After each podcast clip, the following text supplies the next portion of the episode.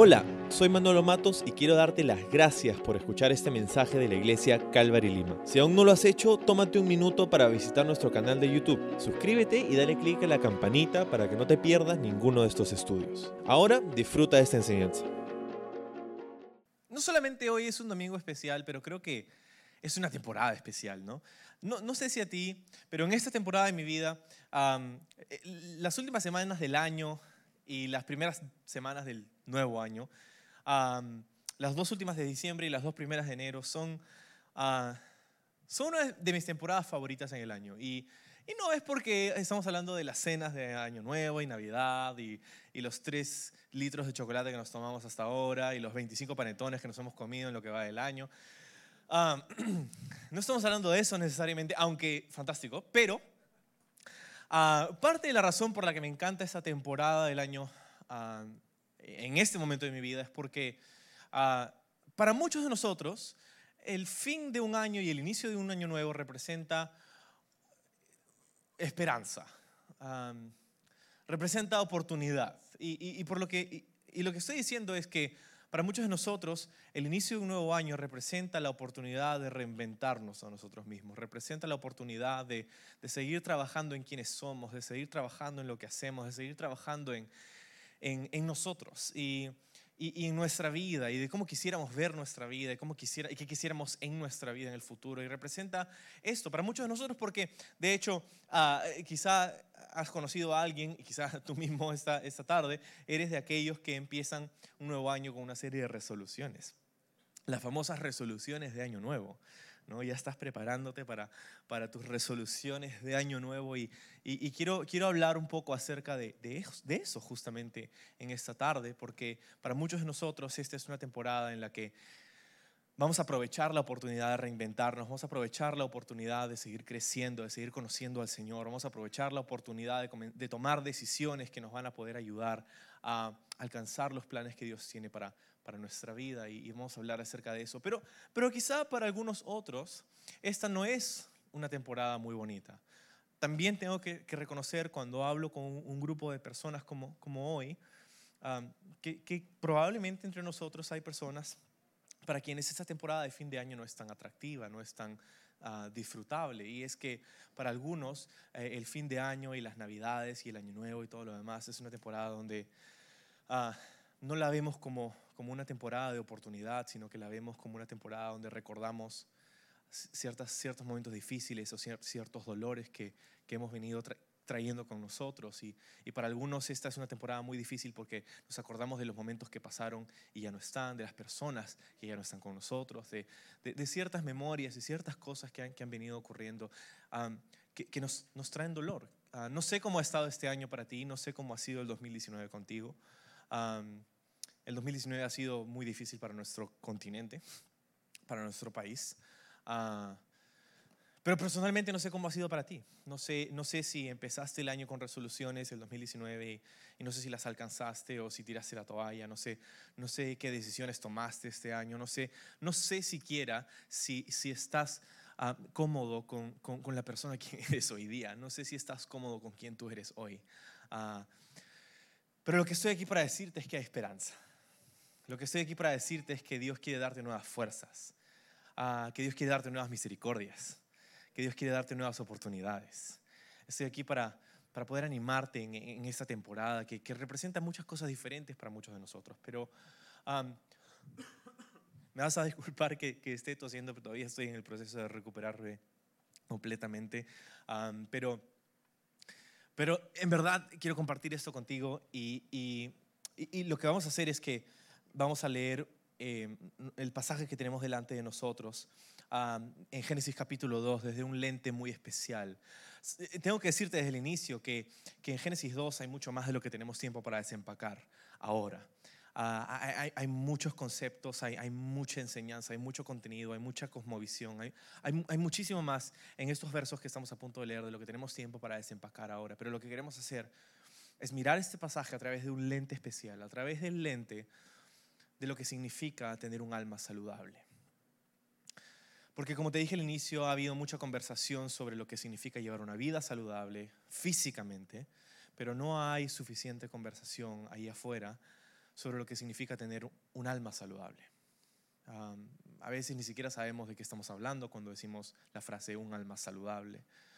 No sabemos ah, ni siquiera qué es ni cómo se ve tener un alma saludable. Y, y, eso es justamente lo que tenemos delante de nosotros y vamos a mezclar esta idea con, esta temporada. esta idea de un alma saludable con esta temporada de resoluciones, con esta temporada de Año Nuevo, con esta temporada de prepararnos para una nueva serie de oportunidades para reinventarnos a nosotros mismos de, alguna manera. ¿Por qué?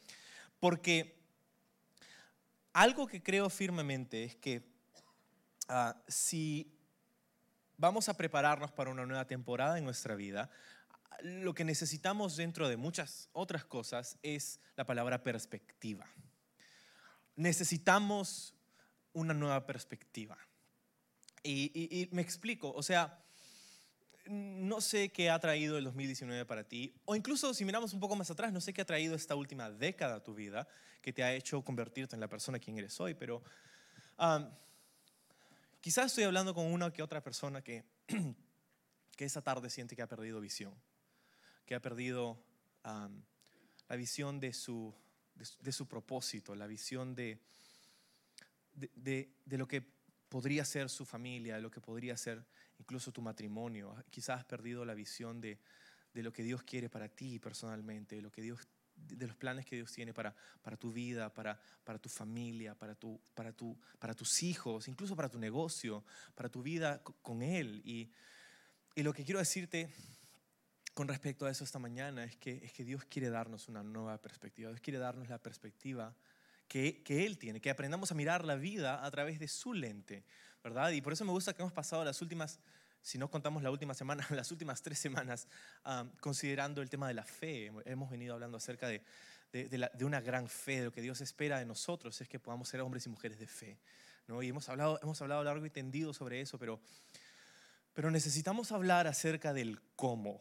¿No? porque ya hemos hablado acerca del qué, ¿no? hemos hablado acerca de la fe y todo en las últimas semanas en esa serie, así sea, que hemos hecho uh, durante las últimas tres semanas, pero, pero necesitamos hablar acerca del cómo, porque muchas mucha, escúchame, mucha de la frustración que sentimos hoy día para con nosotros mismos, no sé si hay alguien que se sienta de repente frustrado consigo mismo esta, esta tarde, pero, pero mucha de la frustración que sentimos para con nosotros mismos se debe a que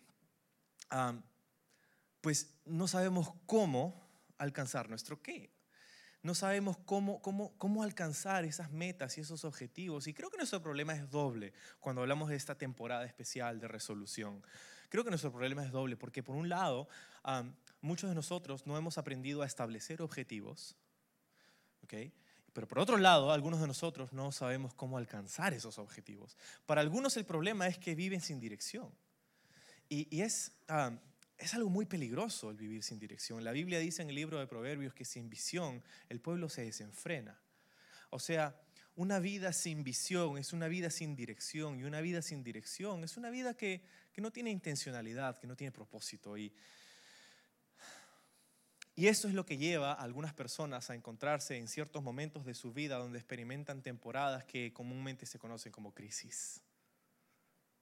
¿Has escuchado de la crisis de la mediana edad? ¿No? La crisis de la, no sé, X edad. ¿no? La crisis de la pubertad, la crisis de, no sé, ¿no? tenemos, tenemos crisis, momentos de, cuestionamientos existenciales y creo que parte de la razón, y no soy un experto en la materia, pero creo que parte de la razón por la que pasamos por momentos como esos es porque hemos dejado que nuestras vidas pasen por nosotros sin intencionalidad. Hemos dejado que, que, lo urgente reemplace lo importante. Hemos dejado que, que las, las, demandas de la vida succionen nuestra motivación, succionen a nuestra, nuestra intencionalidad y, y, pasa el tiempo así, puedes pasar una semana así, pero si pasas un año así o incluso una década así, te vas a encontrar en un lugar donde posiblemente vas a estar sumamente frustrado contigo mismo. Y creo que Dios tiene un mejor plan que eso. Creo, creo, que Dios tiene una forma en la que quiere que vivamos, en la que construimos una vida de la que no tenemos que huir, en la que construimos una vida que no tenemos que, que salir corriendo para encontrar descanso de nuestra vida. Ah, a veces necesitamos vacaciones de nuestras vacaciones, de nuestras vacaciones, y es como que creo que no necesitamos ah, eso, sino más bien necesitamos un alma saludable. Necesitamos un alma saludable. Entonces vamos a ver de qué se trata todo eso. Génesis capítulo 2, vamos a empezar en el verso 7. Dice lo siguiente.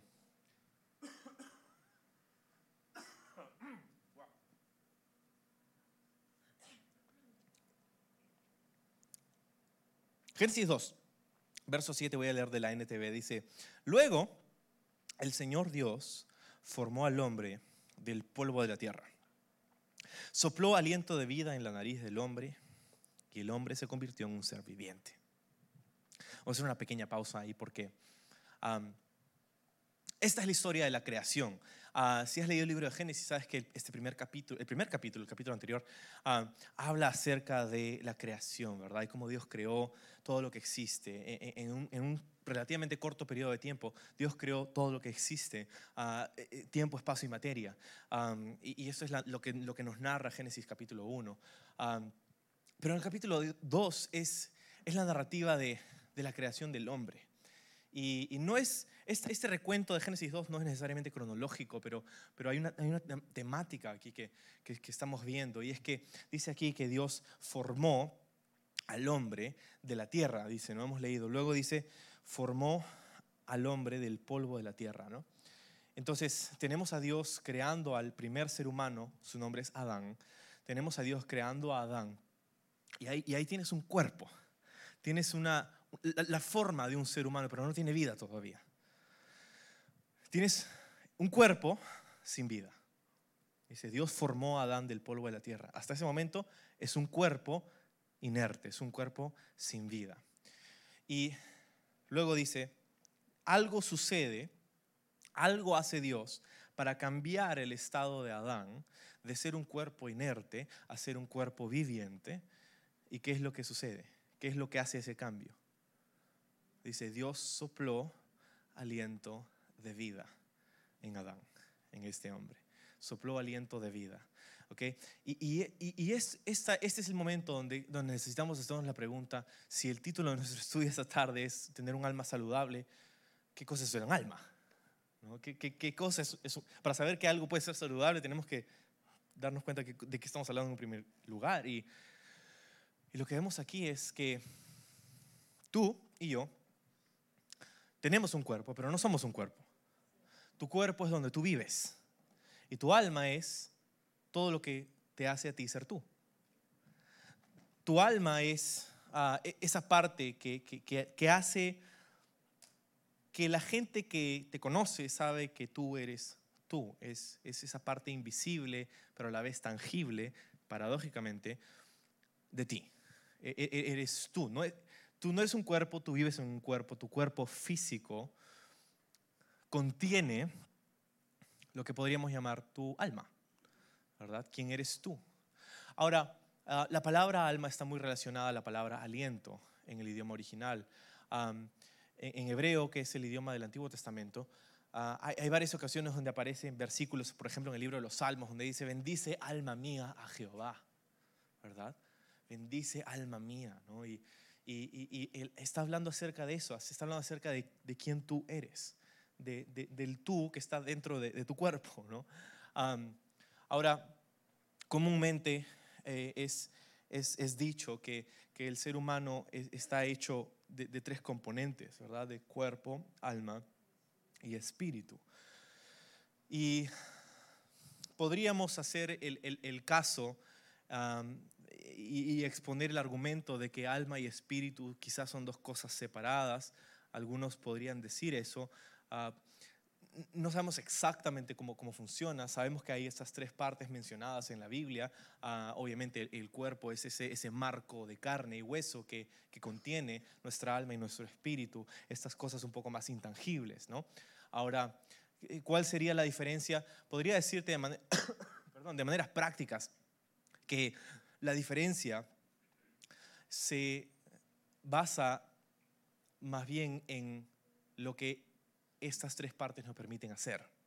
O sea, tu cuerpo es la parte de ti que te permite relacionarte con el mundo físico. ¿verdad? A través de tus cinco sentidos, algunos dicen seis, no sé, este, si han visto la película, pero entonces ah, es, es, la parte que, que te permite relacionarte con el mundo físico, tu cuerpo, ¿verdad? Tu alma es la que te permite relacionarte con el mundo emocional, uh, las, las, emociones, ¿verdad? Hemos dicho que tu alma es quien tú eres, que es lo que hace, lo que hace a ti ser tú.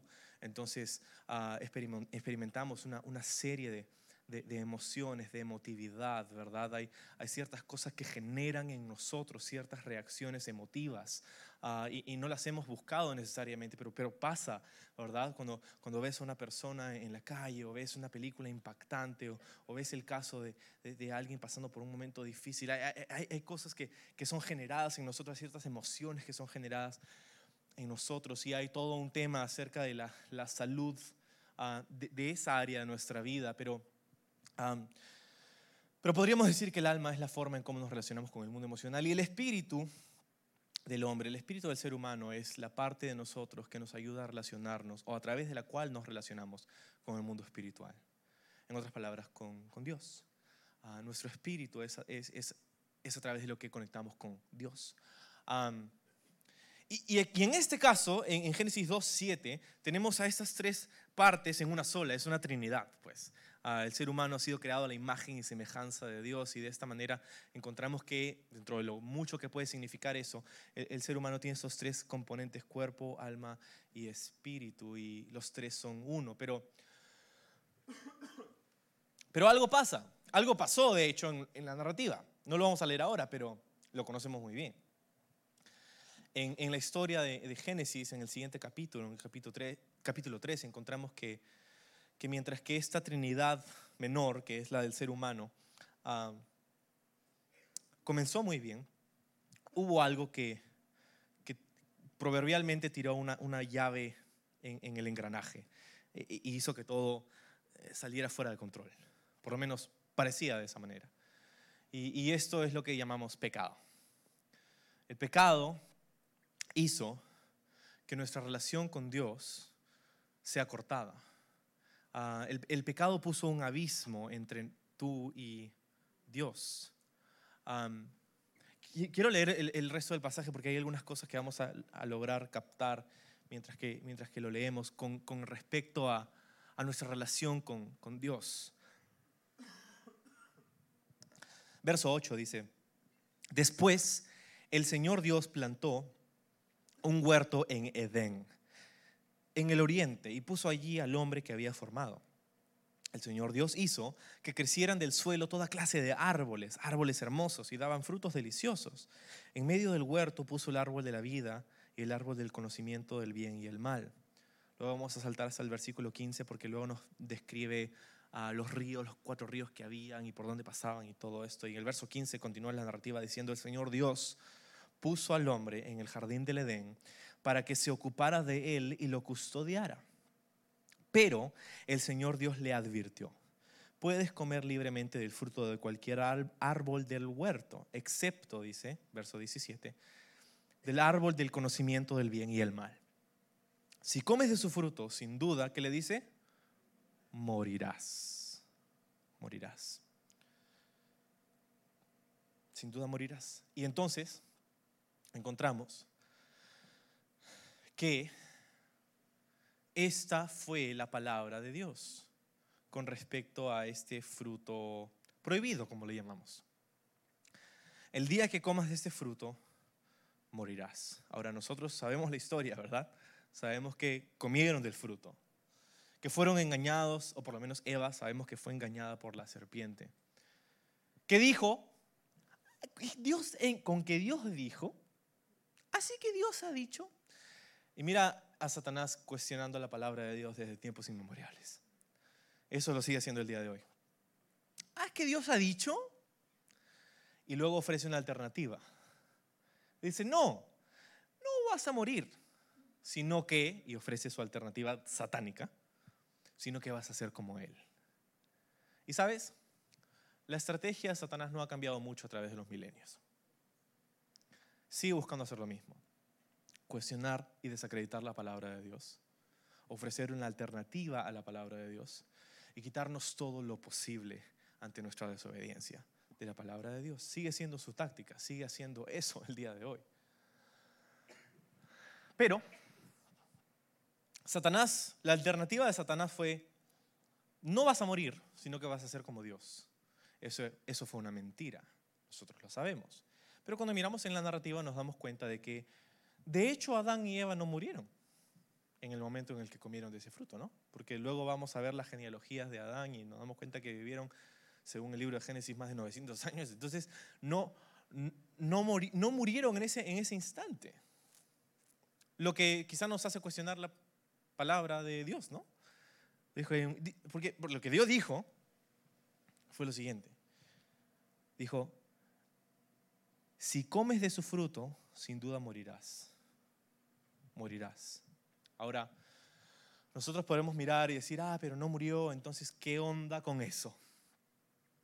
Pero la cosa es que, claro, eventualmente murieron físicamente, ¿no? Después de bastante tiempo.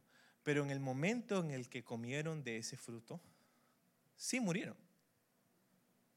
Murieron como una flor muere cuando es cortada del tallo. La cortas, la llevas a tu casa, la pones en agua y se ve bonita. Pero cortada de la fuente de vida, esa flor inevitablemente va a morir. Puedes extender su vida unos días, pero pasado, pasados esos días, esa flor va a morir, se va a marchitar, se va a secar. Y lo mismo pasa con el ser humano.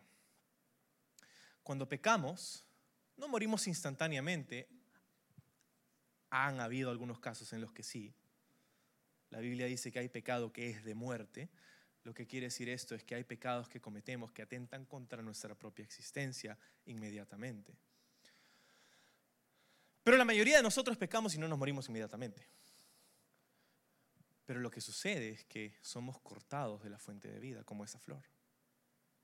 Y aquí estamos, como flores hermosas,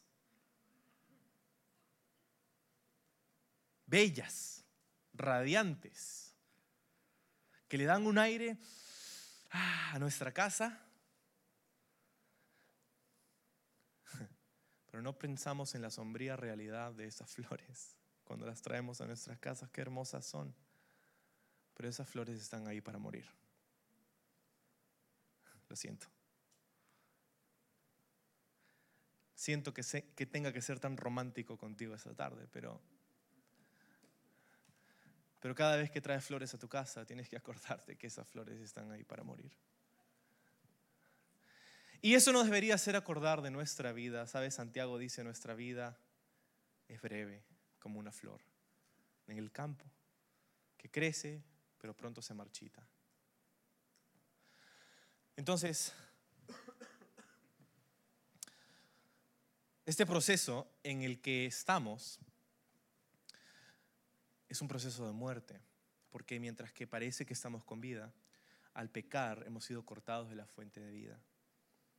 Entonces, hemos hablado de cuerpo, alma y espíritu, ¿verdad? Cuerpo y espíritu están aparentemente vivos, pero en el momento en el que pecamos, nuestro espíritu murió. Y eso es lo que pasó con Adán. En el momento en el que Adán pecó, su espíritu murió. Lo, que conectaba a Adán con Dios murió.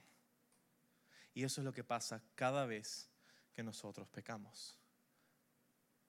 Lo que nos conecta con Dios se va destruyendo, se va carcomiendo. Por eso la Biblia nos habla en el libro de Hebreos que tendríamos que tener muchísimo cuidado con el engaño del pecado. Si no, no, debemos caer en el engaño del pecado. Por eso dice, no endurezcas tu corazón, el libro de Hebreos. Si escuchas la voz de Dios, no endurezcas tu corazón. Entonces, lo que pasó con Adán es lo mismo que pasa con nosotros. Pecamos, pero llega el día siguiente y seguimos vivos y decimos, no pasó nada. Pero lo que pasó fue espiritual. Su muerte fue instantánea, tal como Dios lo prometió, pero fue, pero fue espiritual.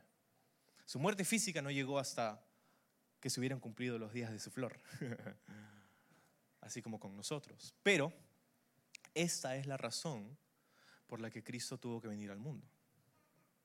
Esta es la razón.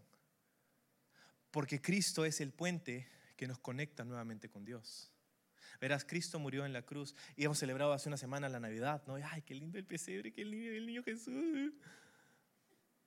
Tapadito hasta el 24 de la noche, el 25, lo destapamos, ahí está, nació.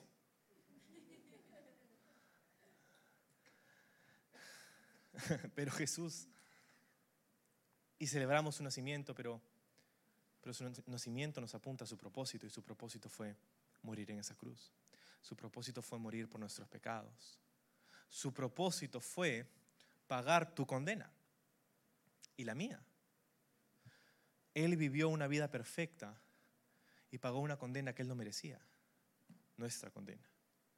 Para que nosotros, nuestro espíritu que andaba muerto por nuestro pecado, pueda ser reanimado. Para que nuestro espíritu pueda volver a la vida y aquello que nos conecta con Dios pueda volver a nacer.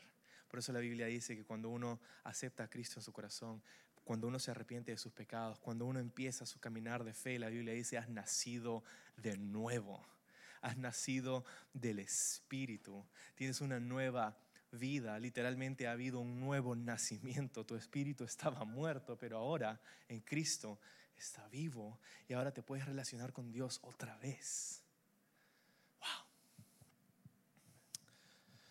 Es el mensaje del Evangelio. De eso se trata. Pero en ello encontramos que en, en, este caso eso todavía no había sucedido. En Génesis 2, Adán todavía no había pecado. Lo que nos hace pensar que parte de lo que encontramos aquí en Génesis 2 es parte del plan original para nosotros.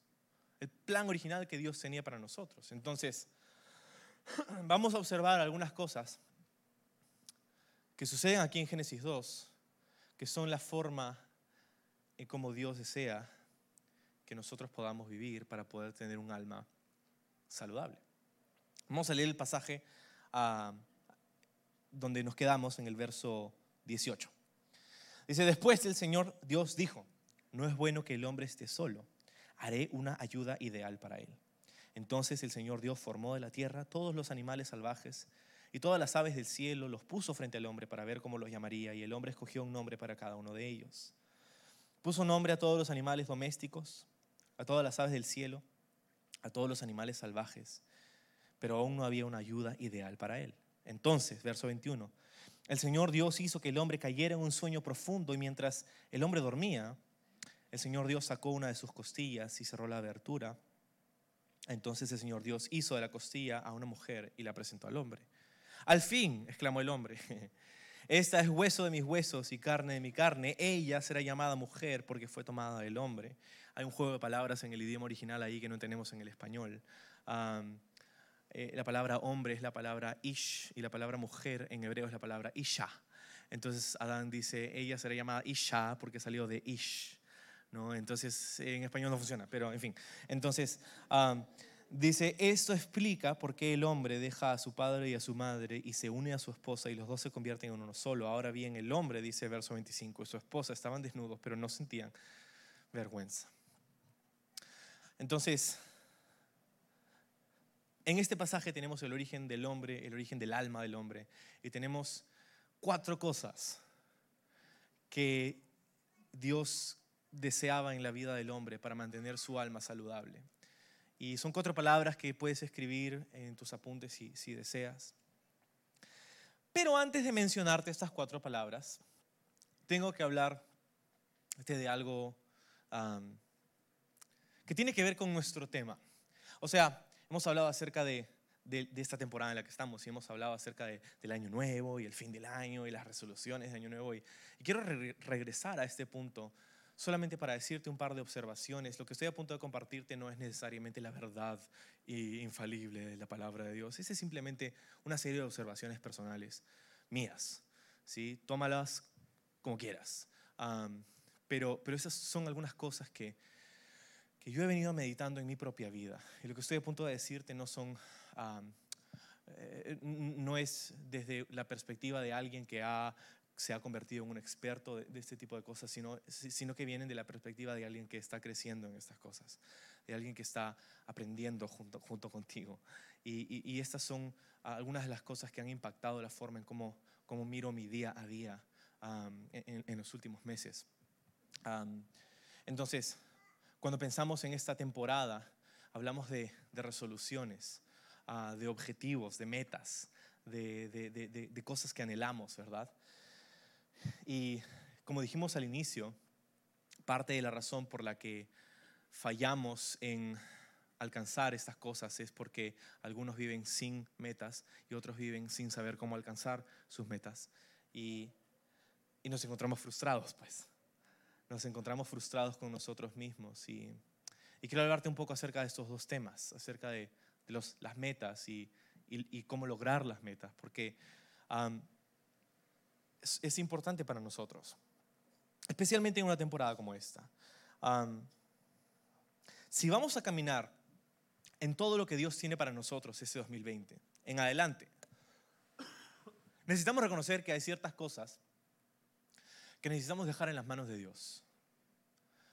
Pero al mismo tiempo tenemos que reconocer que hay ciertas cosas que tenemos que tomar en nuestras propias manos.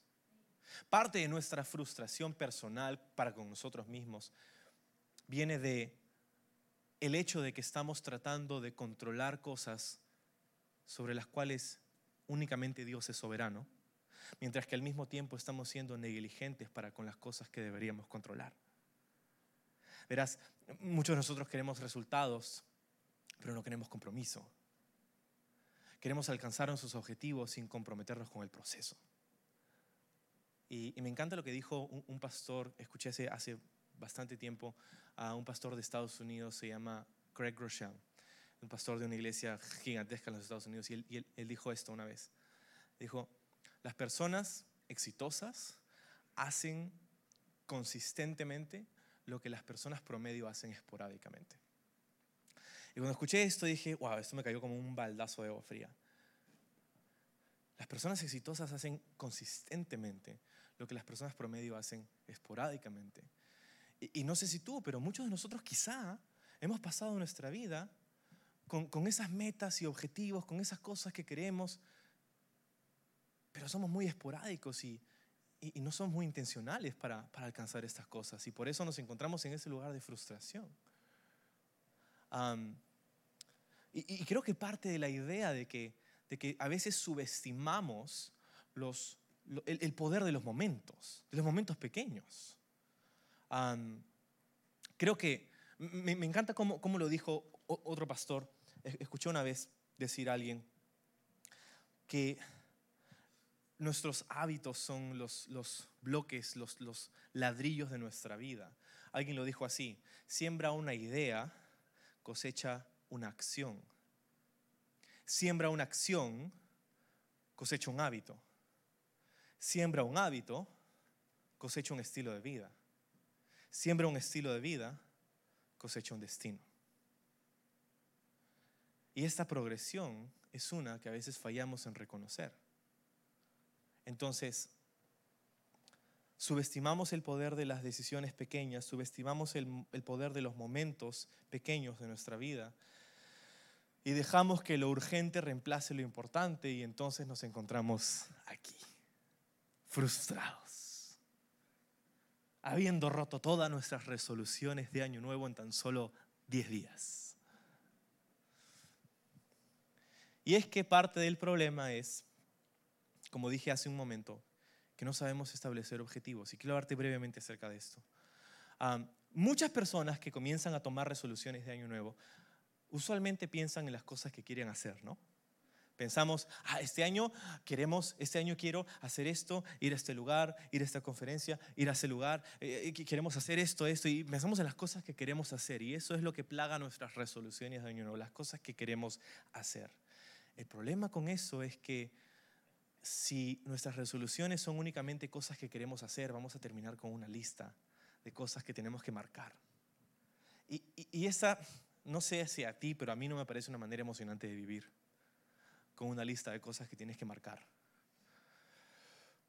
En vez de enfocarte este año que viene en las cosas que quieres hacer, podrías enfocarte más bien en la persona que quisieras ser. Porque el punto es este. Las cosas que tú haces fluyen de la persona que tú eres. Piensa en Jesús. Jesús, por ejemplo, sanaba gente, ¿no? Jesús caminaba y, y sanó a un montón de gente, a los enfermos, a los leprosos, a los paralíticos. Hizo un montón de milagros para sanar a la gente. Jesús no hizo todos esos milagros porque se levantaba cada día con una lista. Ok, esta es mi lista, hoy día voy a sanar a esta persona, esta persona, esta persona, tengo que ir por allá. Jesús no se levantaba con una lista de cosas que tenía que hacer ese día. Jesús es compasivo. Jesús es compasión. Jesús es, de hecho, la personificación de todos los atributos de Dios. Jesús es el verbo hecho carne, es Dios hecho hombre. Él es la parte visible de un Dios invisible. Entonces Jesús es compasión. Y porque Jesús es compasión, Jesús sanaba a la gente. Jesús no sanaba a la gente porque tenía una lista, Jesús caminaba y veía sufrimiento y veía dolor y veía necesidad y porque Él es compasión, Él sanaba a la gente, Él suplía la necesidad. ¿Te das cuenta? Todo lo que hizo Jesús fluía de quien Él era. Jesús fue a una cruz a morir, no porque era lo que estaba en su lista, sino porque Él es el amante de la humanidad.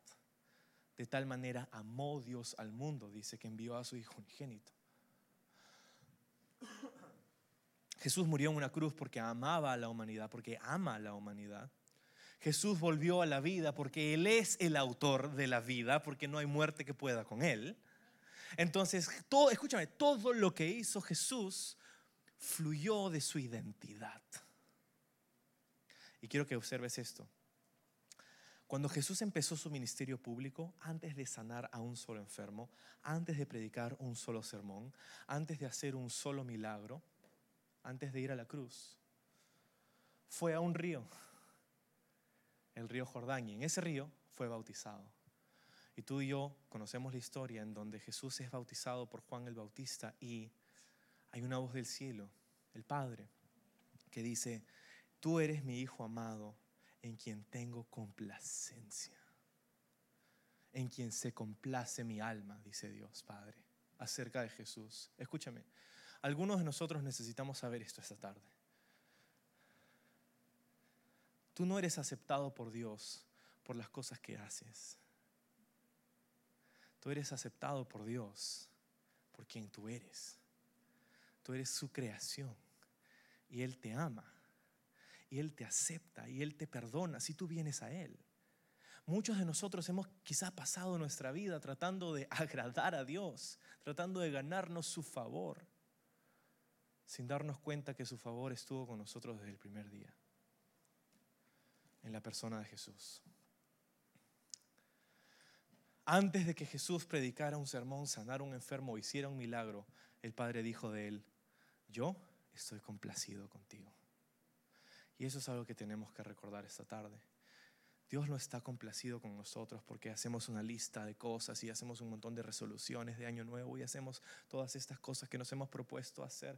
Dios está complacido con nosotros porque Él nos ama, porque estamos en Cristo Jesús y somos aceptos en el amado, dice su palabra. Y somos una nueva criatura y somos hijitos amados de Dios. Y eso que Dios dijo acerca de Jesús es lo que Dios dice acerca de ti si tú estás en Jesús. Tú eres mi hijo amado en quien se complace mi alma. Entonces no quiero que, que, te que salgas esta tarde con, con, la impresión de que tenemos que hacer un montón de cosas y resoluciones para ser mejores personas. Eso no es lo que estoy tratando de decirte. Pero, habiendo entendido eso, regresamos al hecho de que muchas veces estamos enfocados en las cosas que queremos hacer cuando deberíamos enfocarnos más en la persona que quisiéramos ser. Porque otra vez, lo que tú haces fluye de quien tú eres. Entonces no digas, quiero bajar 5 kilitos este año. Di más bien, quiero ser una persona saludable. Porque el momento en el que bajes los 5 kilos vas a regresar a tu chatarra favorita. Y posiblemente vas a ganar 10. ¿Verdad? Si nos, concentramos en el hacer y no en el ser, cuando se acabe la motivación o cuando marquemos la, cajita que nos habíamos propuesto, se acabó. Necesitamos concentrarnos en ser. No digas, quiero sacar a pasear a mis hijos más seguido este año. Di más bien, quiero ser un padre o una madre presente en la vida de mis hijos. Y eso se va a ver diferente. No digas, este año quiero leer la Biblia entera en el 2020. Di más bien, quiero ser una persona que está más cerca a Dios. Y si lees la Biblia entera en el 2020, bacán. Pero si no, has propuesto acercarte a Dios y eso se ve de diferentes maneras todos los días. ¿Te das cuenta?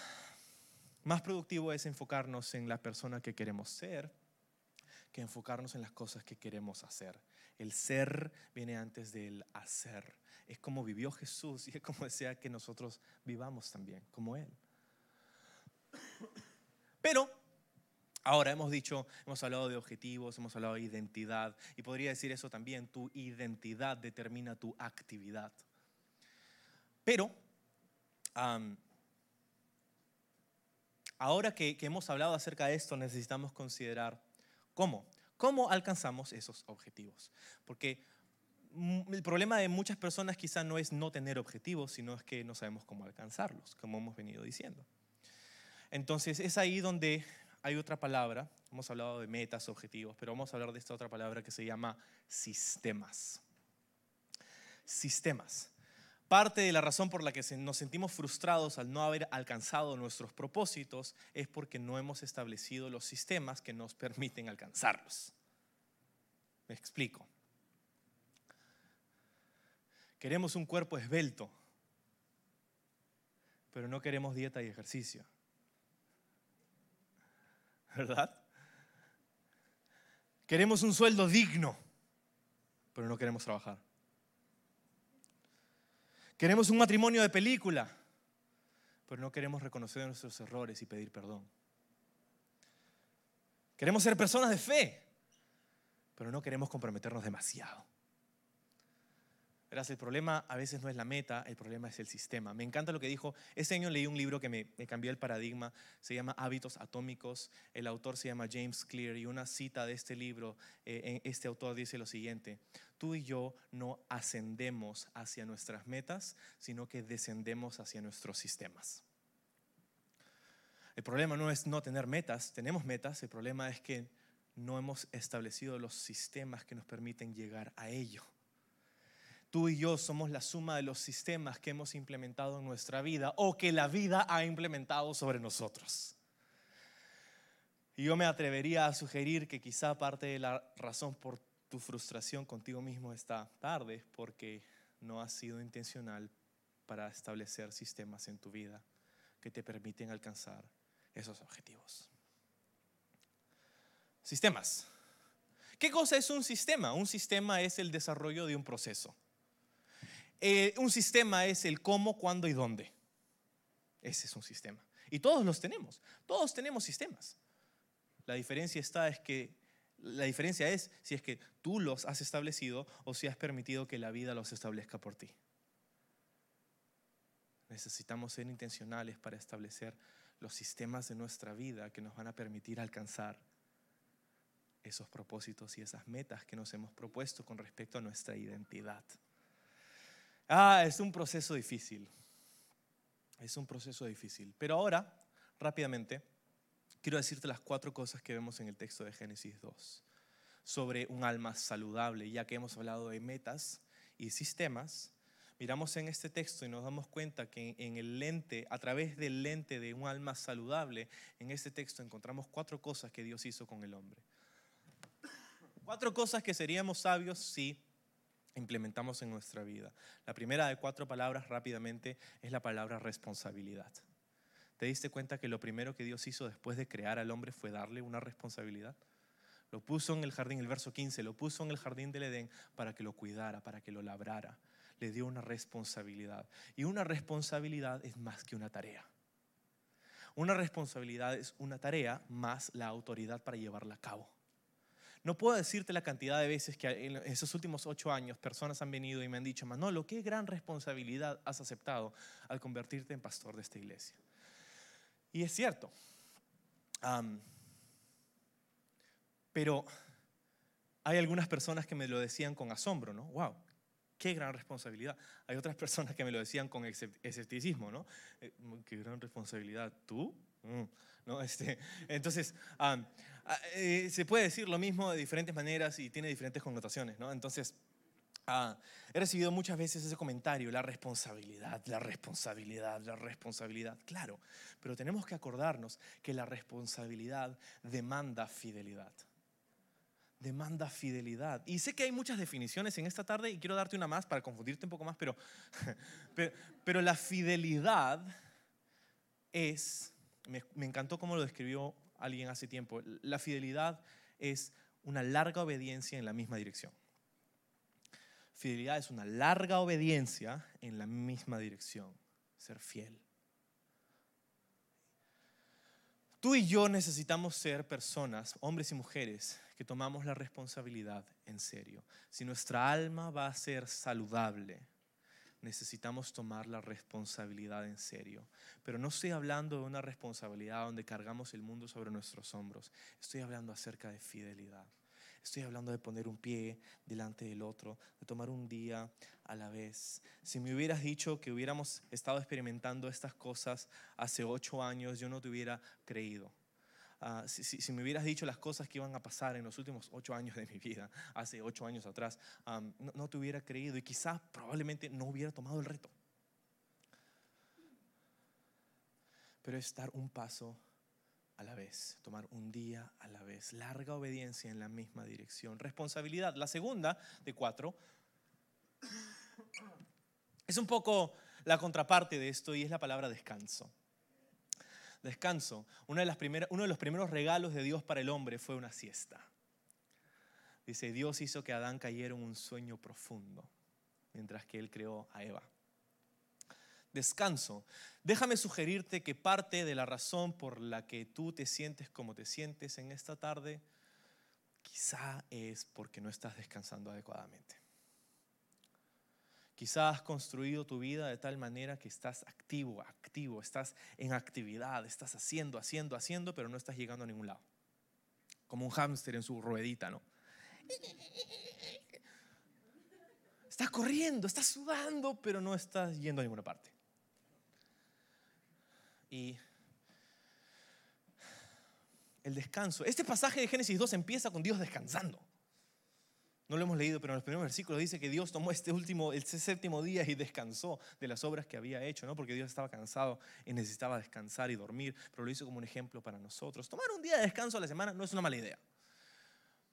Pero si vas a tener un alma saludable, necesitas ritmos de descanso consistentes en tu vida. Y hay temporadas. Hay temporadas en las que tenemos que dar el 100 por el 100.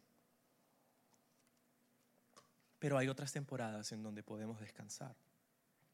Y déjame decirte esto con respecto al descanso. Si tú y yo no somos diligentes con crear ritmos de descanso en nuestra vida, probablemente Dios va a intervenir para hacernos descansar. Lo hizo con el pueblo de Israel. Dios le dijo en su ley al pueblo de Israel que debía dejar descansar la tierra un año cada siete, de cultivarla. Y descansar, y no trabajar ese año y confiar que Dios proveería a través de su provisión milagrosa. Pero ellos dijeron, mm, descansar un año del trabajo cada siete, no sé, me suena descabellado, me suena loco. Y por 490 años no dejaron a la tierra descansar. Lo curioso es que acabados esos 490 años, Israel fue llevado cautiva a Babilonia por 70 años, un año por cada siete. Durante esos 70 años la tierra tuvo el descanso que Dios quería originalmente que tuviera, pero ellos no fueron lo suficientemente sabios como para confiar en el Señor y dejar que las cosas, que el universo gire sin nuestra intervención y descansar que Dios es el proveedor y, y saber descansar en el hecho de que Él se preocupa por nosotros, pero no, estamos ocupados y no tenemos tiempo para Dios, y no tenemos tiempo para congregarnos frecuentemente, y no tenemos tiempo para buscar al Señor, no tenemos tiempo para leer la Biblia, no tenemos tiempo para, no tenemos tiempo, no tenemos tiempo para llegar, va a llegar el día donde Dios va a decir, ok, ahora vas a tener tiempo. Como creo que Dios lo hizo conmigo la semana pasada. Literalmente no podía levantarme de la cama por cinco días. Y Dios me estaba diciendo, ahora vas a descansar. Pero Señor, tengo que hacer esto y tengo que hacer otro, y mis hijos y mi esposa, y tengo que hacer la familia y la iglesia. No, te vas a quedar ahí. Y Dios va a ser fiel de proveer esos momentos, pero no creo que debería llegar a eso, ¿no? Descanso, la tercera palabra es la palabra responsabilidad. No, esa es la primera palabra. La tercera palabra es la palabra relación. Responsabilidad, descanso, relación. Relación. Dios creó al hombre y a la mujer para ser seres relacionales. Brevemente solo te digo lo siguiente. Parte del problema por el que nuestra alma no se encuentra bien de salud es porque nos aislamos. Todos tenemos dos ejes de relación, un eje vertical con Dios y un eje horizontal con los demás. Y parte de la razón por la que probablemente tenemos problemas relacionales con la gente es porque posiblemente tenemos un problema con Dios.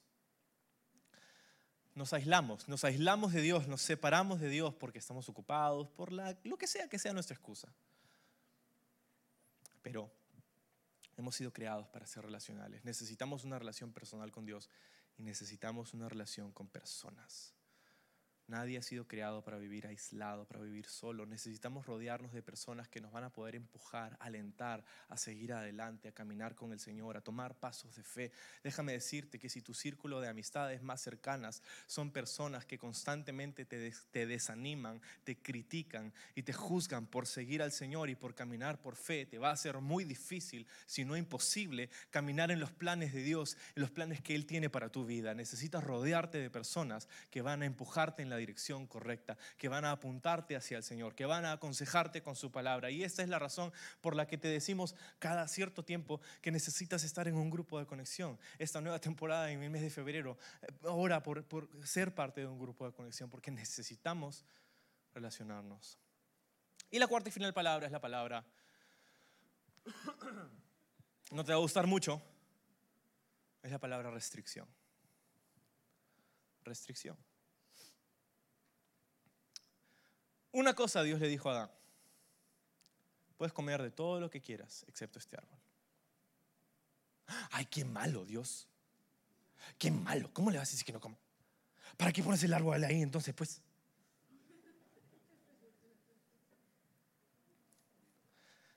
Pero muchos han pensado y muchos tienen la idea de que las restricciones de Dios son su forma de hacernos la vida imposible. Y no es así. Las restricciones de Dios son las formas de darnos el espacio para que lo amemos. Sabes, sin la oportunidad de tener libre albedrío, no, tendrás la oportunidad de amar verdaderamente. Si Dios no, no hubiera puesto ese árbol ahí, proveyéndole al hombre con la oportunidad de desobedecer, su amor por Dios no sería genuino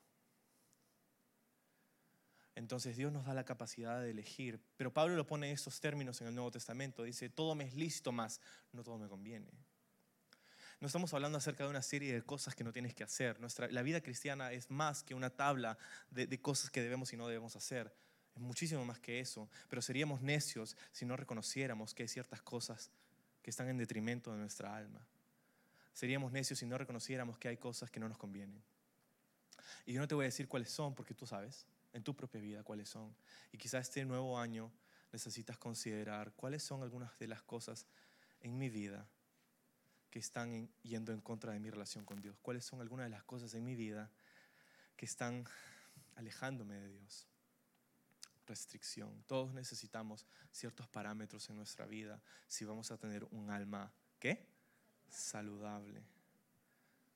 Responsabilidad, descanso, relación y restricción.